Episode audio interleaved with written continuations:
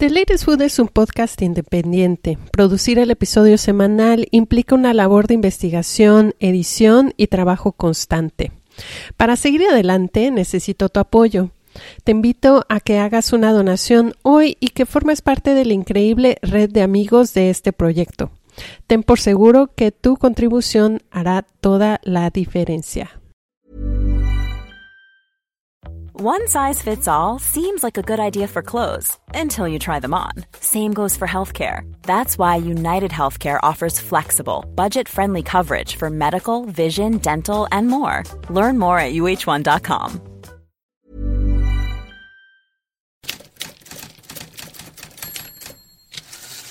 Porque fíjate aquí algo bien, eh, bueno, curioso que pasa, que este, conforme va evolucionando la, la sociedad, nos hemos ido alejando cada vez más de esta forma de alimentarnos. De hecho, si nosotros fuéramos a la historia, y ya no digo muy, muy de los ancestros, sino simplemente a lo mejor nuestros abuelos o nuestros tatarabuelos, eh, incluso ya sabían en qué momento, por ejemplo, tenían que cenar cuando se estaba metiendo el sol. Entonces, iba muy en contacto eh, con el tema de la naturaleza y de, de los ciclos normales y, de la luz también del día. Entonces, porque todo eso establece de manera natural nuestro ciclo que le llaman circadiano.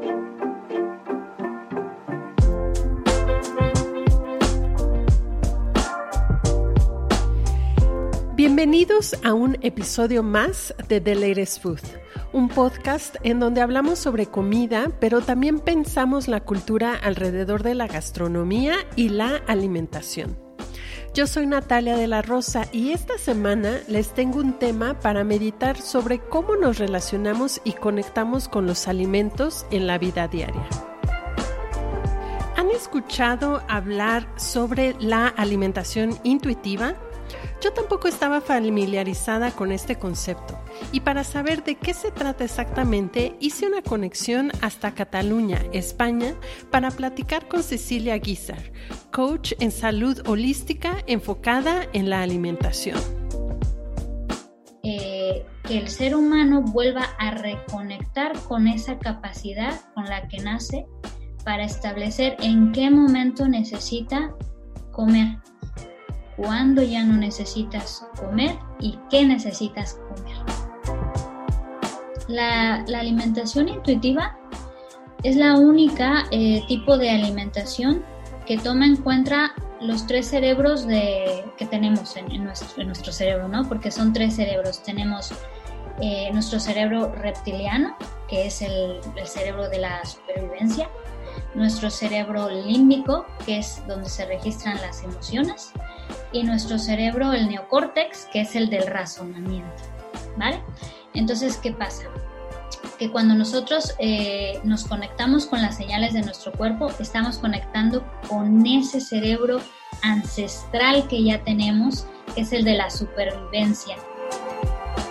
Entonces, por eso la alimentación intuitiva es un camino de autoconocimiento. No puedes llegar directamente con, un mentor de alimentación intuitiva, decirle, ay, mira, dime qué comer para bajar de peso, porque no va por ahí el tema. No, es una dieta. no, exactamente. Eso es lo que es súper importante eh, aclarar, es que no es una dieta.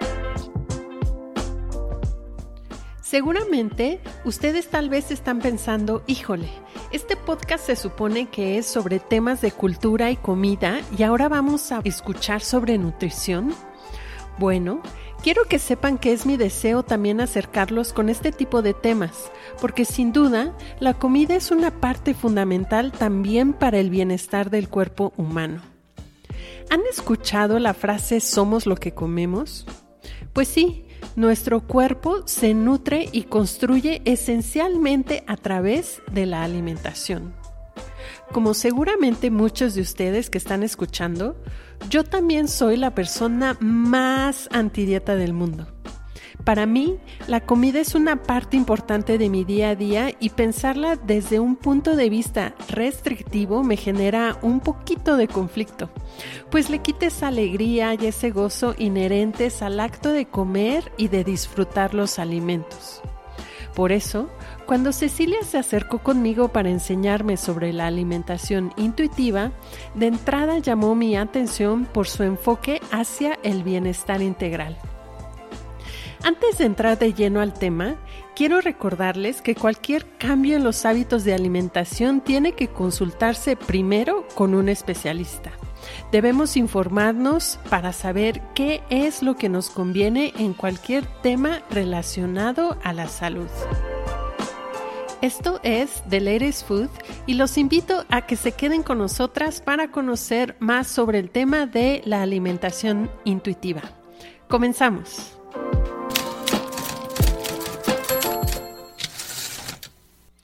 Cecilia estudió ingeniería química y luego se especializó en el sector de alimentos y bebidas. Para hacer realidad uno de sus sueños, ella viajó a España para adentrarse en el mundo de la restauración, pues buscaba compartir con otros su amor por la gastronomía. Después de algunos años de estar trabajando en las cocinas profesionales, Cecilia decidió buscar otro camino para compartir la comida sin las presiones que impone trabajar en un restaurante. Y así comenzó su propio negocio de catering. Y, después de ahí yo pensé que la otra forma sería pues yo montar mi, mi propio, no restaurante, pero una especie como de de banquetes o, catering, como se dice también, eh, con eventos. Entonces aquí en España hacía eventos eh, de cocina mexicana y transmitía esos valores que a mí me enseñaron en, mi casa, de bueno, mis padres, mi, abuela, todos, eh, de cómo sabes que son las, las, comidas en México, ¿no? Que son una celebración, que es reunirte con, las, con la familia, eh, todo, todo eso yo lo transmitía a través de mis, de mis eventos. Eh, sin embargo, bueno, las circunstancias de la vida me llevaron a empezar a trabajar en espacios de coworking, que, es, bueno, donde trabajan muchos autónomos, freelance. Y ahí, digamos que las personas, yo alquilaba una cocina en ese espacio de coworking y las personas llegaban a mí, así como a mi cocina, y yo les cocinaba y era como la mamá de, bueno, vénganse a ver qué, qué les cocino. Y pues fue una experiencia súper bonita, la verdad. Y a partir de ahí aprendí, eso fue como que el momento, como el aha moment, ¿no? Que se dice, el, cuando hice el clic, porque todas las personas que trabajaban y que estaban ahí me decían que el único día que comían bien era el día que venían a mi cocina a comer conmigo.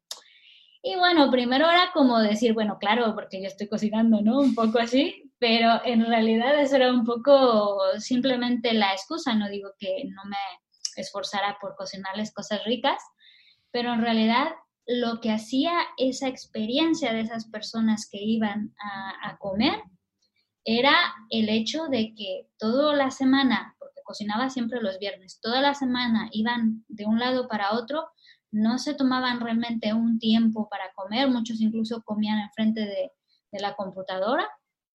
Entonces era como que el único momento que experimentaban el conocer a otros del espacio de coworking, no les permitía entrar con el celular, entonces no comían viendo la, tele, bueno, la tele, el ordenador o la computadora, ni el móvil, ni el celular, ni nada, ¿no? Entonces era como que electrónica fuera, se queda fuera y aquí vienes a comer.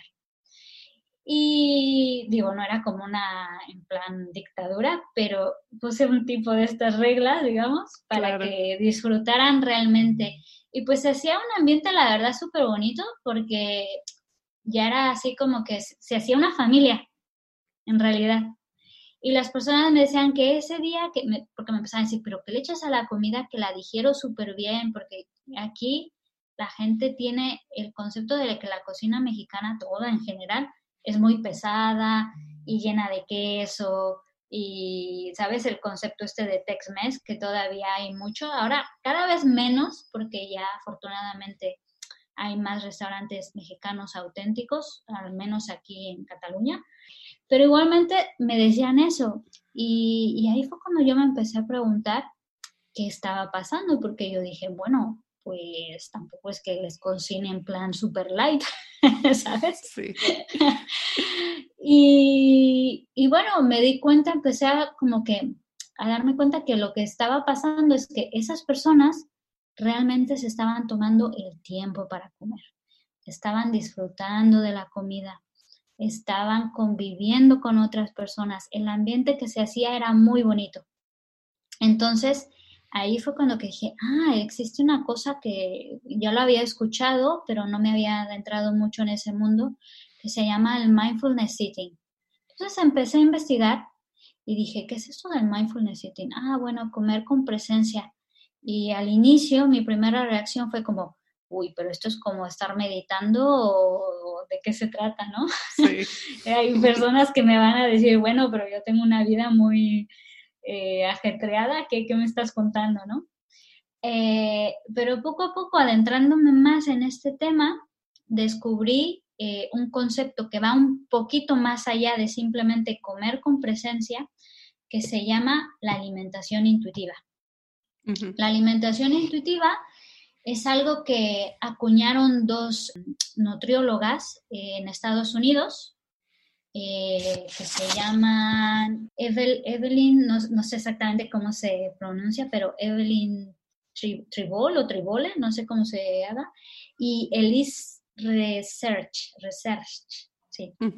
Entonces ellas dos, bueno, acuñaron este término como para metodizar lo que en realidad todos los humanos eh, tenemos. O sea, esto no es algo nuevo, no es una moda, no es algo que sea una tendencia, como ya ves que ahora está, pues, que si la paleo, que si la keto, que si, no sé, todas las tendencias, veganismo, flexiteriano, ¿no? Ahora ya parecen casi religiones.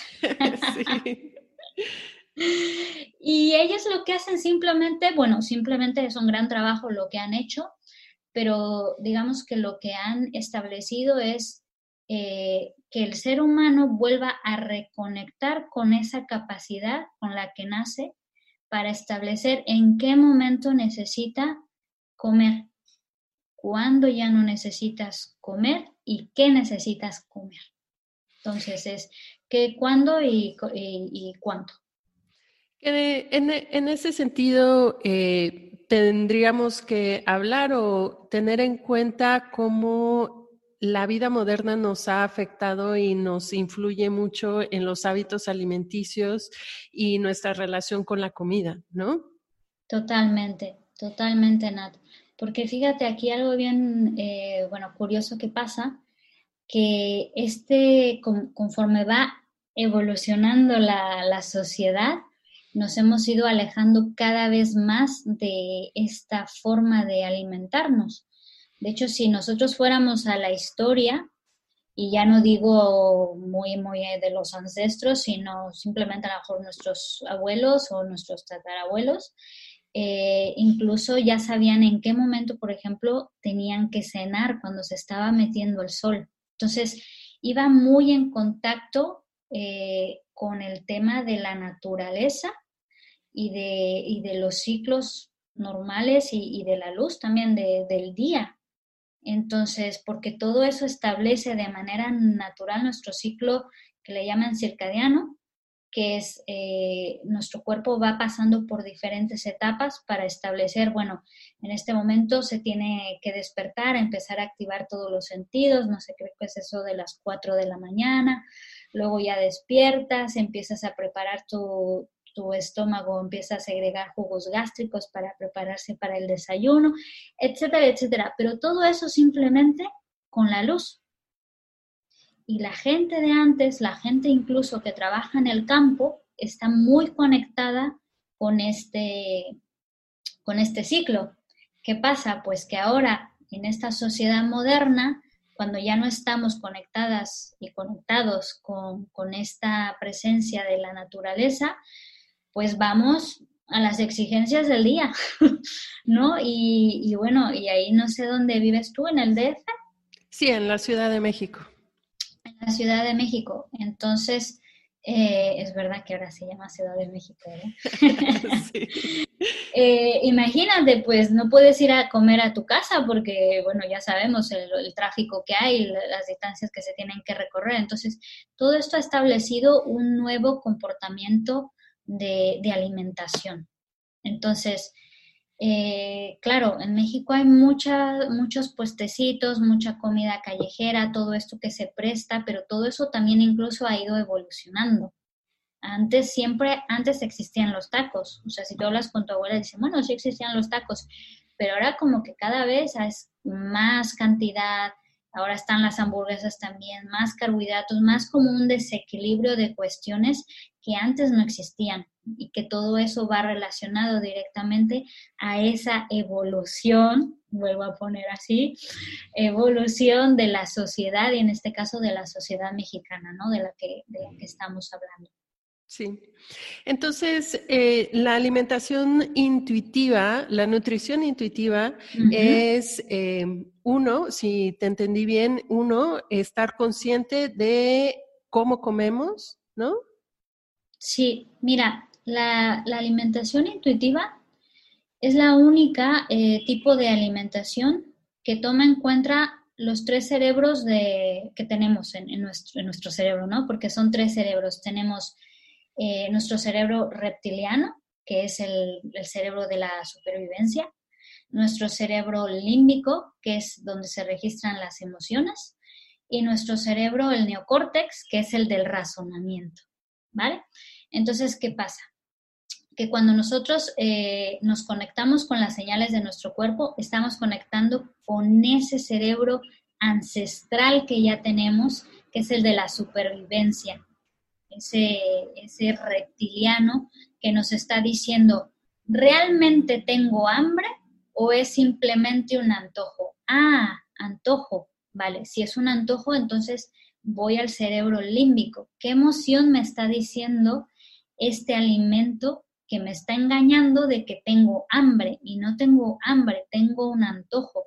Y un antojo está relacionado, neocórtex, ya viene el neocórtex, un antojo está relacionado pues con una emoción. Tú no estás diciendo, ay, voy a comer chocolate porque me quiero, me quiero sentir alegre. No, tú instintivamente e inconscientemente asocias esa emoción chocolate es igual a alegría o, a que se me quita lo aburrido o a que se me quita el estrés.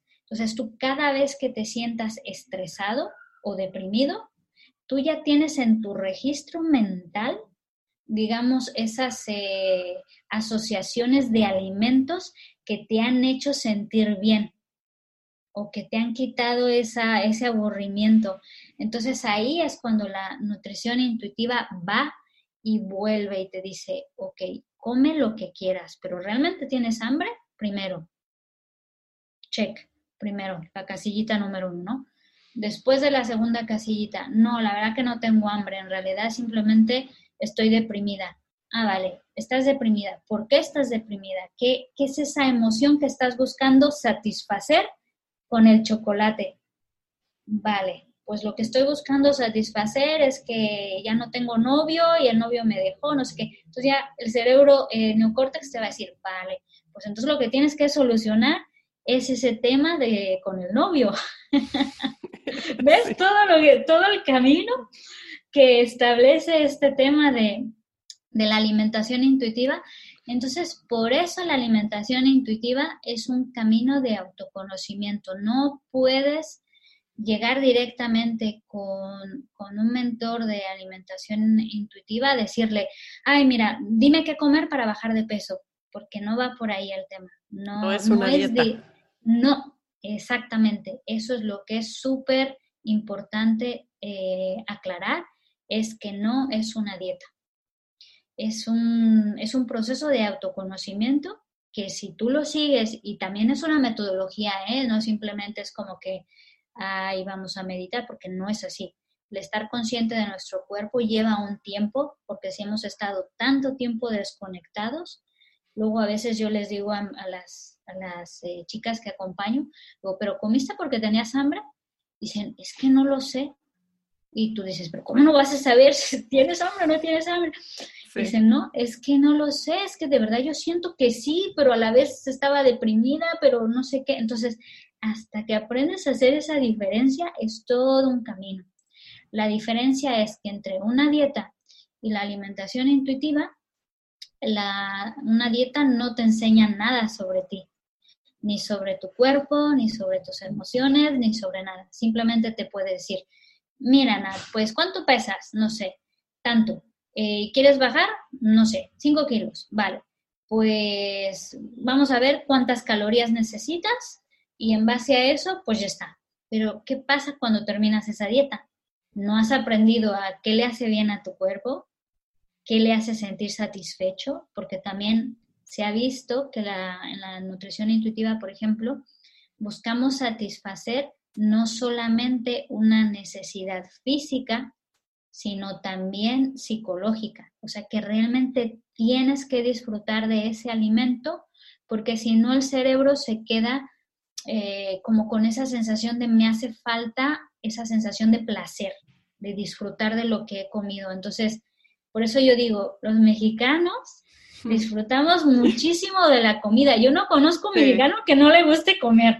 A ver, no sé no sé, sería muy raro encontrar a alguien que, dijera, mira, yo soy mexicano y no me gusta comer porque sería un mexicano extraterrestre de, otro México que no es el México que conocemos, ¿no? Sí. Eh, y entonces ahí es cuando tú puedes decir, vale, pues ocupa esa misma capacidad que tú tienes para disfrutar de los alimentos, pero ahora conéctalo con las señales de tu cuerpo. Para conocer la raíz científica de la alimentación intuitiva, pueden consultar la página intuitiveeating.org.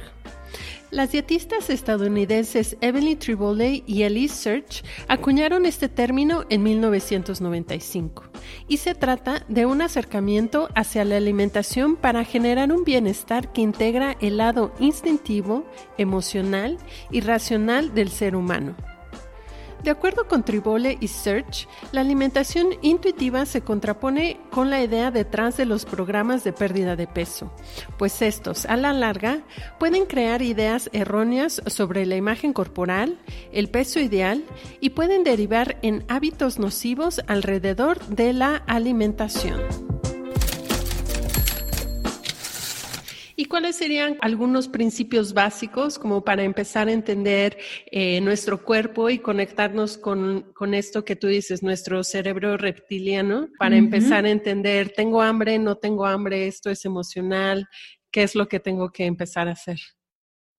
Mira, hay algo que le llaman, eh, bueno, hay, dentro de la nutrición intuitiva hay 10 principios, ¿vale?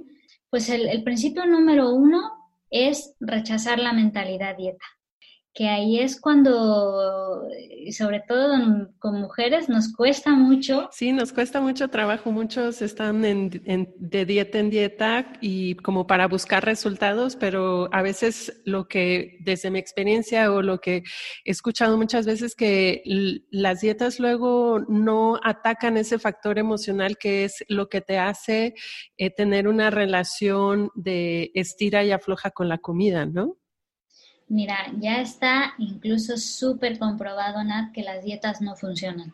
Eh, del 98% de las personas que hacen dieta, o sea, son las mismas que vuelven a recuperar el peso que ya tenían e incluso terminan ganando más.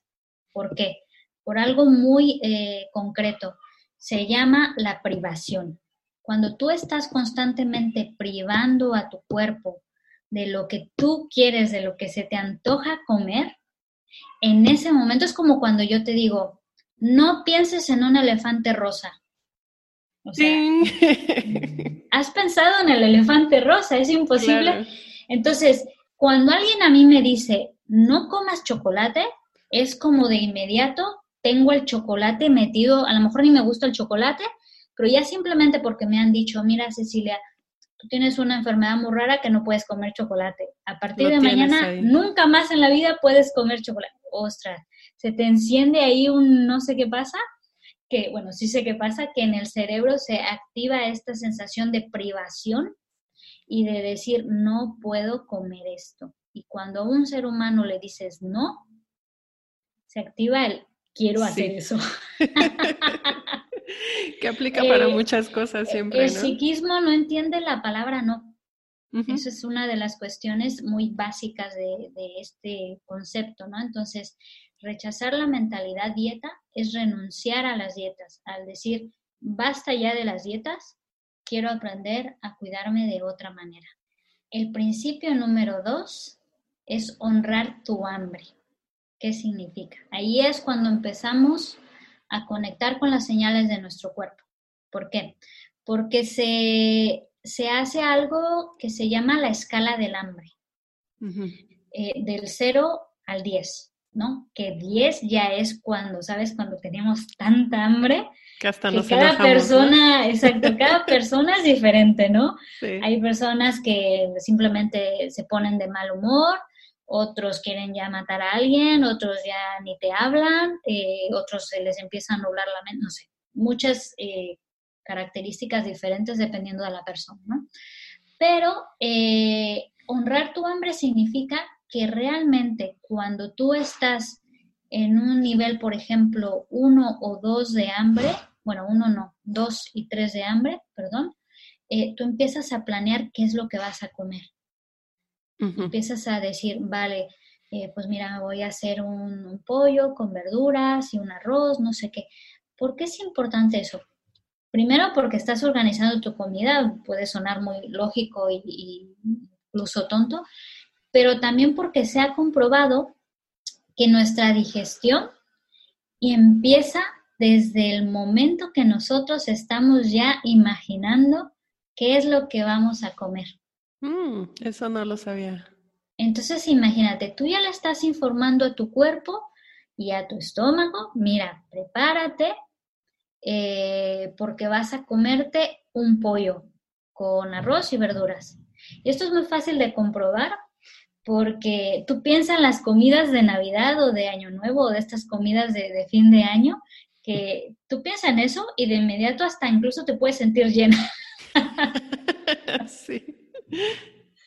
Porque tú ya sabes que te tienes que preparar para un comilón, ¿no? Es en plan, venga, va a venir aquí la super comida.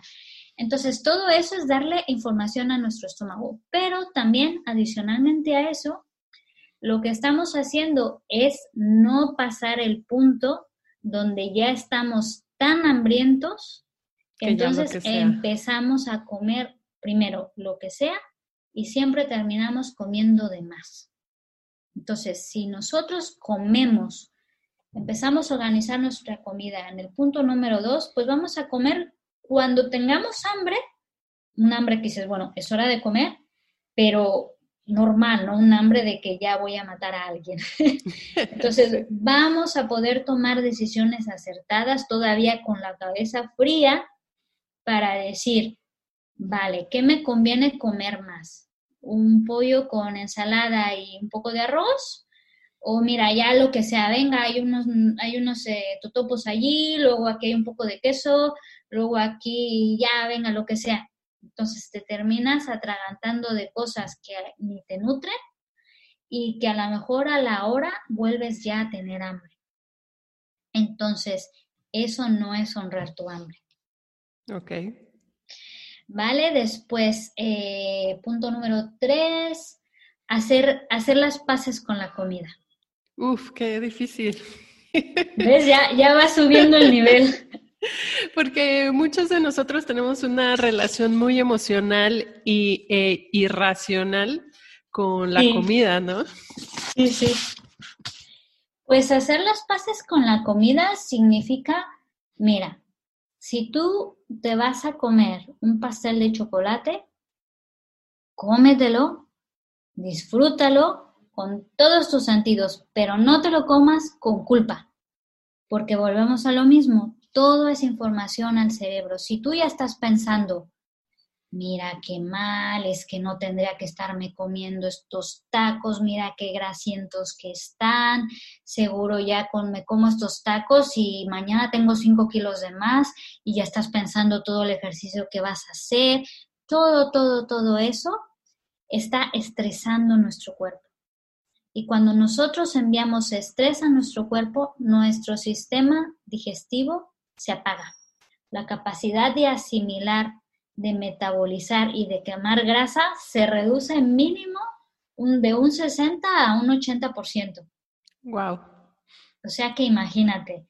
Por eso dices, bueno, ok, si ya voy a comer algo grasiento, pues lo voy a disfrutar, porque si no sale peor y si no, no te lo comas. Sí. Entonces ahí empieza todo este proceso de hacer las paces con la comida. Y cuando nosotros empezamos a entender que cada vez que a nosotros nos apetezca ese pastel de chocolate está disponible para nosotros, mira, a lo mejor se te antoja, eh, y esto es lo que cuesta mucho y lo he visto con, las mujeres que acompaño, eh, les cuesta mucho entender cuando les digo, bueno, cómetelo. Cuando les dices eso, sienten que si les das permiso para comer, se van a comer todo un pastel entero. Pero el cuerpo es muy, muy sabio. Tenemos una sabiduría, eh, nuestro cuerpo tiene una sabiduría que él sabe, o sea, él dice, bueno, no estoy comiendo esto porque no sé cuándo me lo voy a volver a permitir. ¿Ves? La mentalidad cambia. Entonces, como yo sé que ese pastel de chocolate siempre está disponible para mí, o esos tacos, o ese pozole, o lo que se nos antoje, pues mm, lo voy a disfrutar y a lo mejor con un platito de pozole me es suficiente. Ya no voy a estar como pensando de, come ahora porque mañana no se sabe, ¿no? Porque esa es la mentalidad que nos hace también comer de más. El de aprovecha ahora porque mañana me pongo a dieta, ¿no? La típica frase de, bueno, mañana empiezo la dieta. Entonces, cuando decimos esa frase, ya estamos condicionándonos a de que atragántate porque mañana empieza el sufrimiento. Claro. Entonces, cuando tú sabes que no hay, no hay sufrimiento, no te vas a eh, quitar de nada, tú sabes que en el momento que te apetezcan esas tostadas de pata, pues ahí están. No te estás privando de nada. Entonces, es muy diferente la mentalidad y el cuerpo empieza a aprender eso y ya dices, bueno, pues con una tostadita de pata lo disfruté, me encantó y ya está, ya no necesito más. Y no estoy diciendo que es fácil, porque quien te diga que es fácil miente, pero es un camino muy bonito que si te comprometes a hacerlo, eh, da muchos frutos. Que también ahí, eh, con todo lo que estás mencionando, es también darle tiempo al, al, organismo para que también percibir qué tan, qué tan hambrientos estamos, pero también qué tan saciados estamos también, ¿no? Exactamente, hay dos, le has pillado bastante bien, porque hay dos escalas, es la del hambre y la de la satisfacción. Se trabajan con dos escalas, es como del 0 al 10, qué tan satisfecho estoy también. No solamente de estoy muy llena o podría comer más, sino me siento bien, comí lo suficiente, disfruté de esta comida, estoy satisfecha en las dos vertientes, ¿no? Física y emocional. Sí, ah, qué bien y es ya otra forma de, comer. Entonces, el siguiente, retar la, mm, es que en inglés le llaman eh, challenge de food policy. Entonces, es como retar, A, la, a, la, industria que te dice, eh, esto es saludable, esto no es saludable, deberías de volverte vegano porque si no, mira, todo lo que está pasando, eh, tu cuerpo no necesita vegetales o ahora necesitas el raw food, ¿no? La comida cruda. Todo eso tienes que eh, realmente retarlo, o sea, eh, ponerlo en cuestionamiento, yo le llamaría. Mm, más que, bueno, en nuestro idioma, ¿no? Sería como cuestionar si realmente es lo que tu cuerpo necesita, porque a mí me han llegado personas que, eh, no sé, hace tiempo que ya no vivo en México, pero aquí el tema del veganismo está muy potente. Sí. Allá no sé cómo esté, si esté tan, yo creo que es un poco más difícil por la comida tan buena que tenemos. Sí, tenemos un porcentaje de personas, cada vez es más, más amplio y más grande el porcentaje de personas que optan por el estilo de alimentación vegana o vegetariana. También la dieta keto eh, ha sido muy socorrida por acá. Mm, ok. Y mira, yo no estoy en contra de ninguna de esas dietas. Puede ser que al, encontrarte con tu cuerpo, al, al, estar en contacto con ese cuerpo que es tuyo, te des cuenta que efectivamente a lo mejor una dieta paleo o una dieta vegana es lo que en ese momento necesita tu cuerpo. Porque esa es otra, no hay dieta para toda la vida. Tu alimentación cambia conforme tú, tú cambias y conforme tu cuerpo y tu metabolismo cambia también. Claro. Entonces, lo que puede ser ahora bueno para ti, quizá dentro de unos años ya no.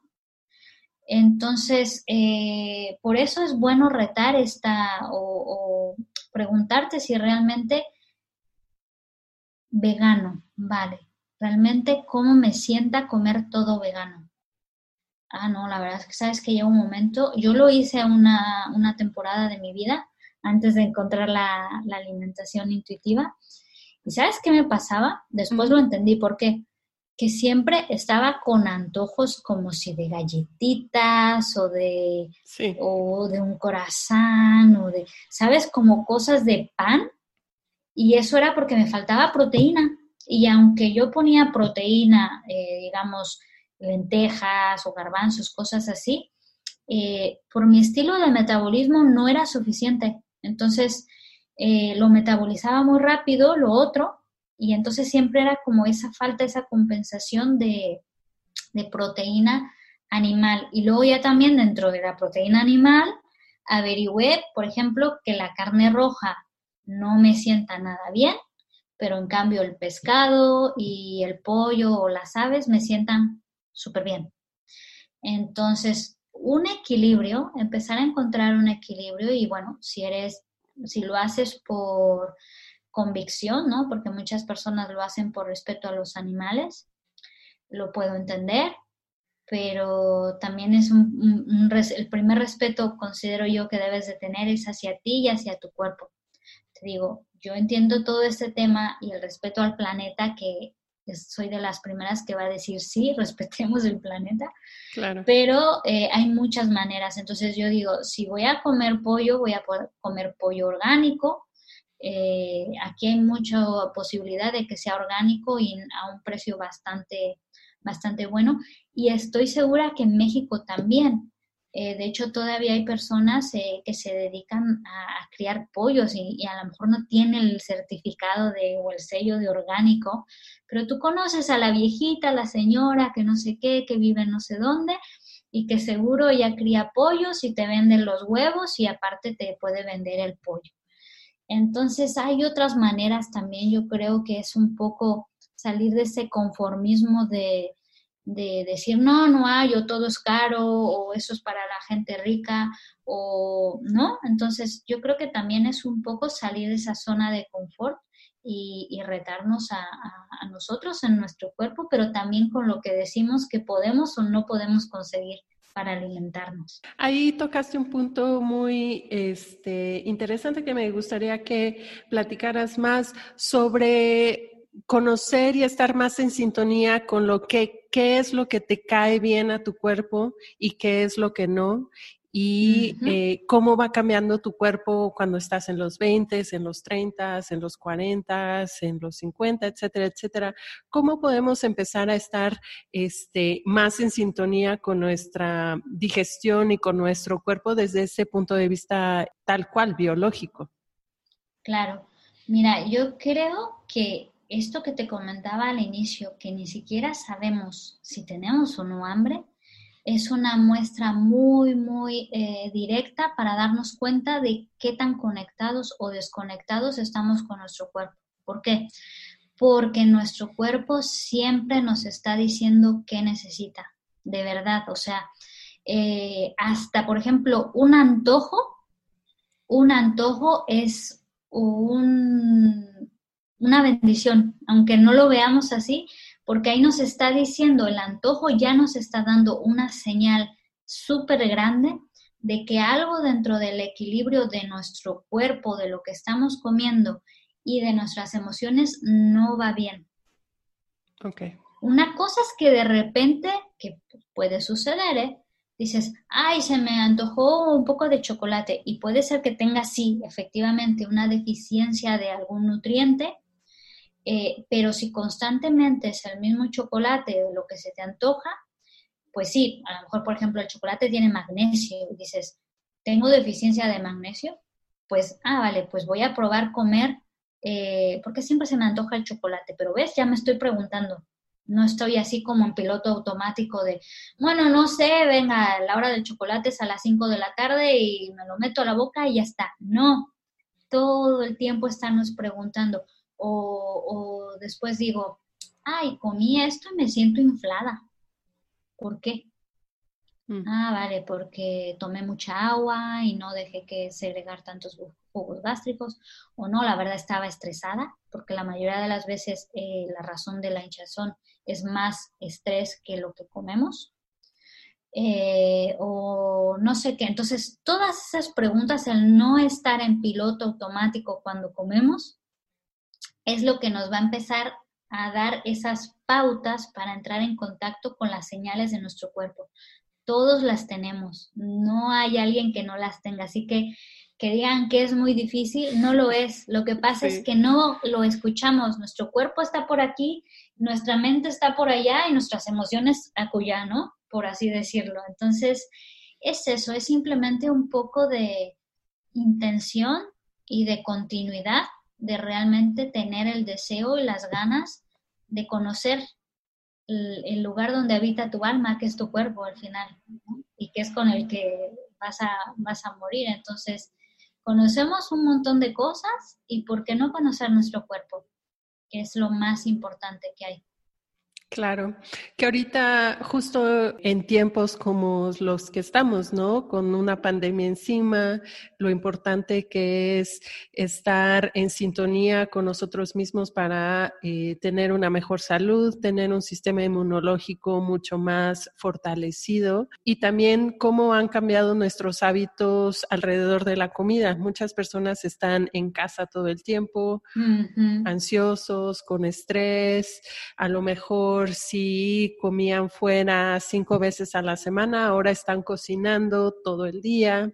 Entonces, es un tiempo extraño en el mundo, sin duda, pero también una buena oportunidad, como tú dices, reconectar con nosotros mismos y empezar a analizar todos estos hábitos que tenemos alrededor de la alimentación que nos afectan como a nuestro cuerpo y también están afectando al, planeta, ¿no?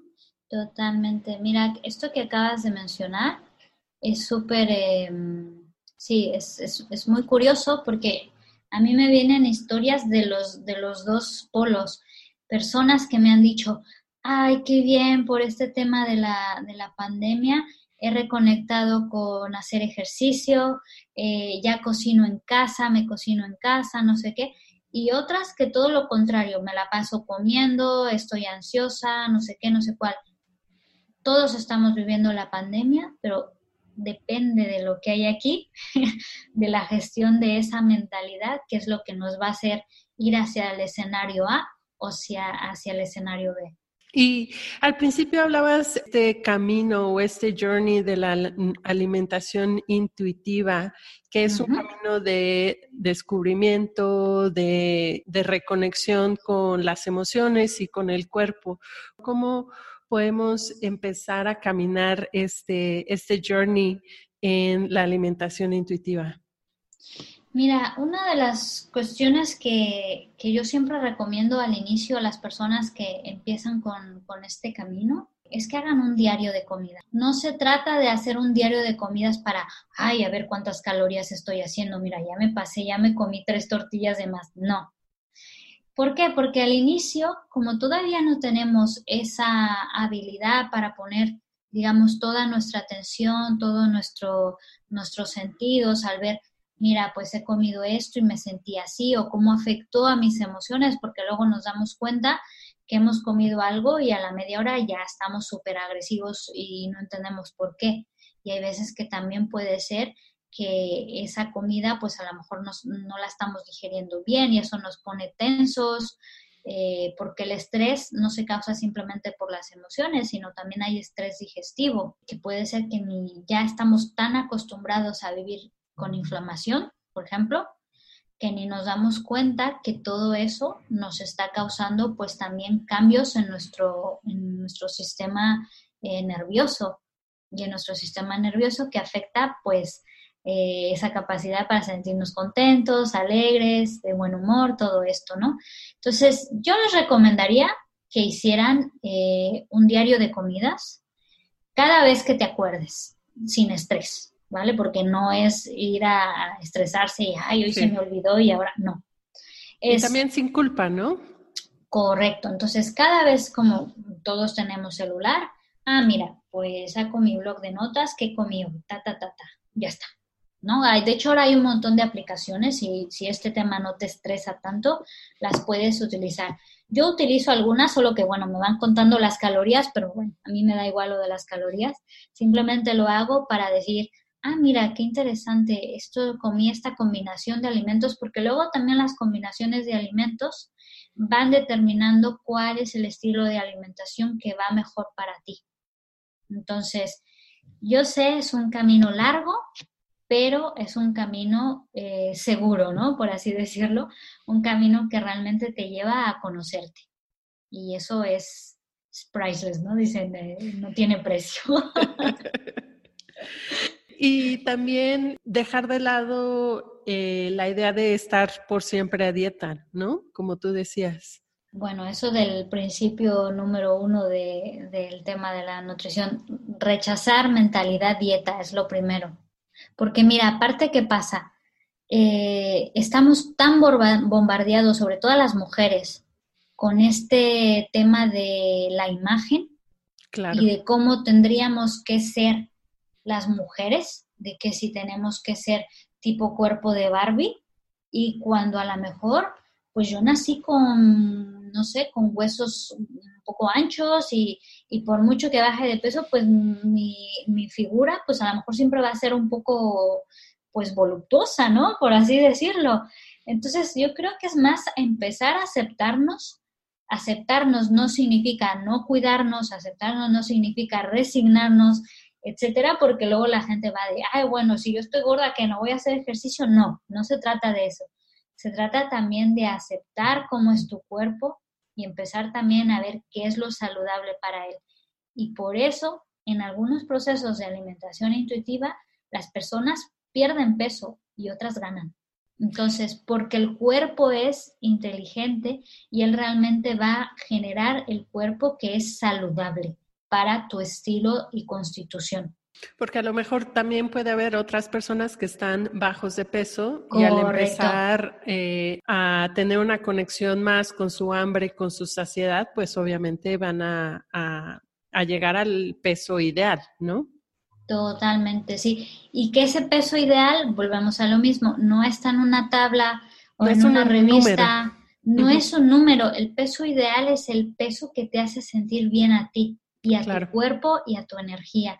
Entonces, esa mentalidad de las dietas, que aparte es una industria multimillonaria, que por favor, mujeres de todo el mundo, rebelémonos contra esa industria, porque aparte juegan con nuestras emociones, juegan con, con toda esa imagen de idealismo que tenemos por tener ese cuerpo y por eso a ellos les conviene para que nos lo estemos pasando pues a dieta, comprando pastillas y cosas que no son nada saludables para nuestro cuerpo.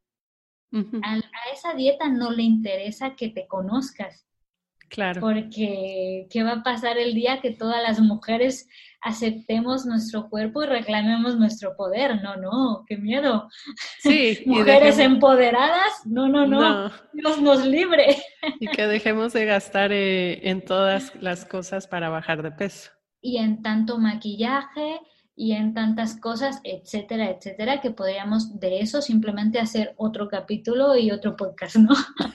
claro, en definitiva. Al principio también mencionabas que muchas veces la alimentación intuitiva es buena hacerla con un mentor, con un coach o, o irla acompañada con alguien. Mira, yo lo recomiendo al 100%. Yo creo que es A ver, lo puedes hacer solo, no digo que no, incluso este, este libro de eh, Intuitive Eating, que lo puedes encontrar en inglés y si, hablas inglés, cualquier persona que habla inglés, no creo que no hay, eh, no hay todavía traducción al español. Eh, ahí te van explicando cada paso y luego hay otro libro de, ejercicios y cosas así. Pero mira, mmm, yo en realidad considero que si una de las cuestiones que más complicado es de seguir solo es este tipo de alimentación. Sí. A lo mejor otro como, no sé, la paleo, esto pues son pautas así como muy, pero aquí como interviene mucho también la parte emocional. Tú imagínate, yo he descubierto con, con mujeres que eh, el tema del peso no está en lo que comen, están en las creencias que ellas tienen y en todo ese peso que se van guardando por emociones, resentimientos, rencores. Cuando ellas se liberan de esos rencores, de esas emociones, ¡pum! Mágicamente el cuerpo libera también ese peso. Pero es todo un proceso, o sea, es un proceso de... Y eso lo logras mm, pues con un coach, porque realmente si tú estás solo, pues aunque sí respondas los, eh, los ejercicios y tal, no te vas, a lo mejor te estás un poco inconscientemente, no digo que a lo mejor engañando así de manera eh, a propósito, pero inconscientemente a lo mejor no hay nadie que esté ahí retándote de, ah, sí, ¿por qué dices esto? ¿No? Claro. Entonces, cuando estás con una persona que te acompaña, es como alguien que te puede mirar desde fuera y te dice, ah, mira, yo desde fuera veo esto que tú no estás viendo. Entonces, yo sí considero que mejor acudan a algún coach de este tipo de, nutrición. O si no, bueno, también eh, mindfulness eating va, va, muy bien como un proceso inicial para reconectar con, con, las señales de tu cuerpo también. Cuéntame, ¿dónde te pueden buscar a las personas para saber más sobre alimentación intuitiva? Claro que sí. Eh, pueden encontrar en Instagram, mi Instagram es nutrición, guion bajo y guion bajo emociones. Y si no, en mi página web, que sería eh, 3 Ws, luego punto Cecilia Guisa, como mi apellido, con Z, punto coach, de, coach. y entonces ahí, bueno, podrán ver incluso pues artículos o recetas también que voy compartiendo, eh, ahora mismo mi página web está en, remodelación, pero dentro de una semana ya está lista. Ya pongo aquí el, la primicia. en una semana está lista y bueno, ahí también podrán ver, tengo talleres o ya definitivamente si estás listo para tomar un programa, que el programa dura tres meses, el camino de autoconocimiento. No quiere decir que terminas un programa y ya te conociste, ¿no? Es un camino para toda la vida, pero digamos, ponemos todas las bases, toda, eh, preparamos toda la tierra para que después empieces a sembrar. Entonces ahí ya podrás ver también de qué se trata el programa y bueno, espero que los recursos que les ofrezco ahí también les, les vayan sirviendo. También tengo recursos gratuitos para que empiecen a adentrarse en este mundo de la, de la nutrición intuitiva.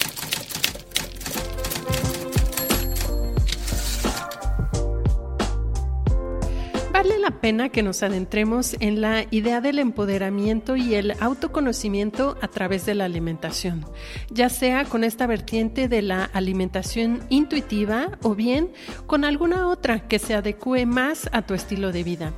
Recordemos que como seres humanos también tenemos un lado físico y biológico que responde a y tiene un impacto en otros ámbitos de la vida. Le doy las gracias a Cecilia Guisa por estar con nosotros en este episodio y les recuerdo que la pueden encontrar en Instagram como arroba nutrición-y-emociones. Cuéntame qué te pareció este episodio y si tienes alguna sugerencia o tema que quisieras que toquemos en el podcast, házmelo saber al correo nat Este es un podcast independiente, así que me sería de muchísima ayuda que, si te gusta el contenido, te suscribieras al canal en Spotify o por alguna de las otras apps de podcasting en las que estamos presentes. O también puedes dejar una reseña por iTunes. A partir de esta semana también ya nos puedes encontrar en la nueva plataforma de audio de Amazon. Solo tienes que buscar en la sección de podcast de Latest Food. También puedes seguir el podcast por redes sociales, ya sea por Instagram, Facebook o Twitter, y seguirnos por la página de leresfood.com. Yo soy Natalia de la Rosa y te agradezco infinitamente que permanezcas conmigo hasta el final. Acá te espero la siguiente semana. Hasta la próxima.